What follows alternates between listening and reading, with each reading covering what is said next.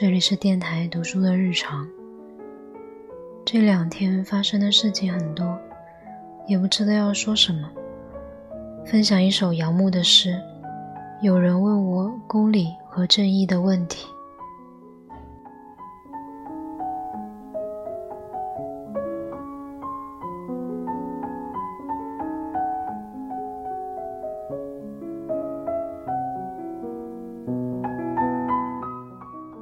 有人问我公理和正义的问题，写在一封缜密工整的信上，从外县市一小镇寄出，署了真实姓名和身份证号码、年龄。窗外在下雨，点滴芭蕉叶和围墙上的碎玻璃，籍贯、职业。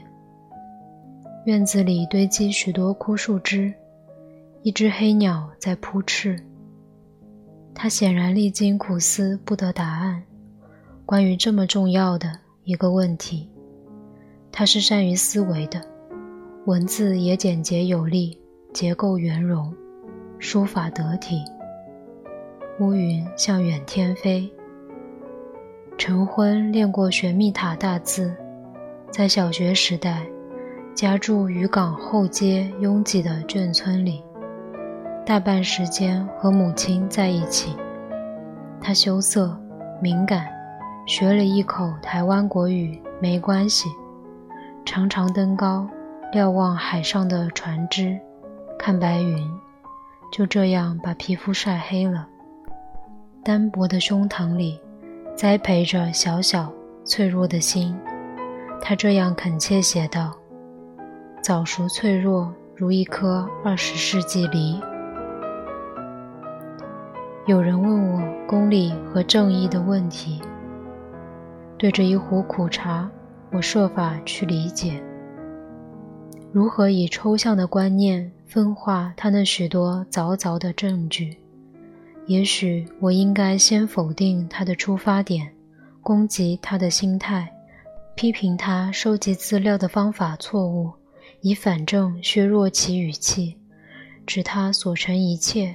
这一切无非偏见，不值得有识之士的反驳。我听到窗外的雨声愈来愈急，水势从屋顶匆匆泻下，灌满房子周围的羊沟。唉，到底什么是二十世纪梨呀？他们在海岛的高山地带寻到相当于华北平原的气候了，肥沃丰隆的处女地。乃迂回引进一种乡愁慰藉的种子埋下，发芽、长高、开花，结成这果。这名不见经传的水果，可怜悯的形状、色泽和气味，营养价值不明。除了维他命 C，甚至完全不象征什么。除了一颗犹豫的、属于他自己的心。有人问我。公理和正义的问题，这些不需要象征，这些是现实，就应该当做现实处理。发信的是一个善于思维分析的人，读了一年企管转法律，毕业后半年补充兵，考了两次司法官。雨停了，我对他的身世、他的愤怒、他的劫难和控诉都不能理解，虽然我曾设法。对着一壶苦茶，设法理解。我相信他不是为考试而愤怒，因为这不在他的举证里。他谈的是些高层次的问题，简洁有力，段落分明，归纳为令人茫然的一系列质疑。太阳从芭蕉树后注入草地，在枯枝上闪着光。这些不会是虚假的。在有限的温暖里，坚持一团庞大的寒气。有人问我一个问题，关于公理和正义。他是班上穿着最整齐的孩子，虽然母亲在城里帮佣洗衣。哦，母亲在他印象中总是白皙的微笑着，纵使脸上挂着泪，她双手永远是柔软的、干净的。灯下为他慢慢修铅笔。他说他不太记得了，是一个入热的夜，好像仿佛父亲在一场大吵闹后，充满乡音的激情的言语，连他单挑籍贯香火的儿子都不完全懂，似乎就这样走了，可能大概也许上了山。在高亢的华北气候里开垦、栽培一种新引进的水果。二十世纪里，秋风的夜晚，母亲教他唱日本童谣。桃太郎远征魔鬼岛，半醒半睡，看他剪刀针线把旧军服拆开，修改成一条夹裤、一件小棉袄。信纸上沾了两片水渍。想是他的泪，如墙角巨大的雨梅。我向外望，天地也哭过，为一个重要的、超越季节和方向的问题哭过。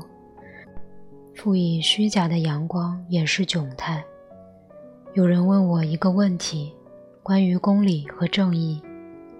檐下倒挂着一只诡异的蜘蛛，在虚假的阳光里翻转。反复结网，许久许久，我还看到冬天的文娜围着纱门下一个塑胶水桶在飞，如乌云。我许久未曾听过那么明朗详尽的陈述了。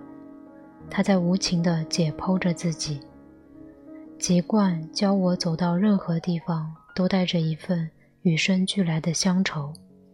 他说：“像我的胎记。”然而，胎记袭自母亲，我必须承认，他和那个无关。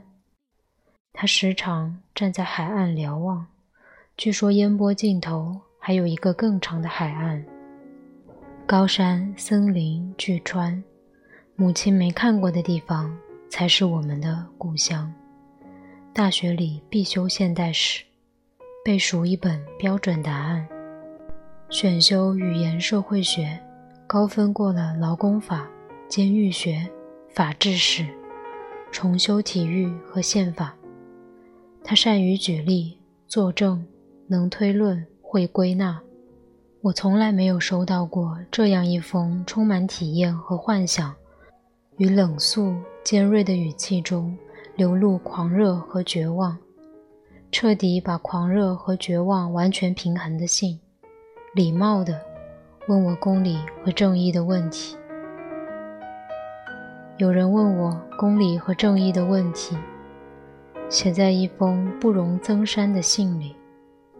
我看到泪水的印子扩大如干涸的湖泊，如没死去的鱼足，在灰暗的角落留下些许枯骨和白刺。我仿佛也看到雪在他成长的知识判断里溅开。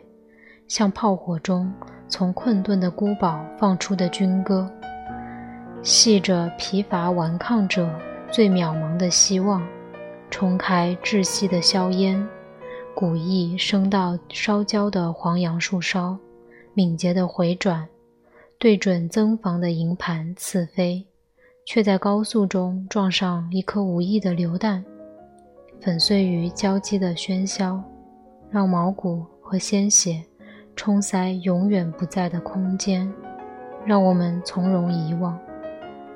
我体会他沙哑的声调，他曾经嚎啕入荒原，狂呼暴风雨，计算着自己的步伐。不是先知，他不是先知，是失去向导的使徒。他单薄的胸膛鼓胀如风炉，一颗心在高温里融化，透明。流动，虚无。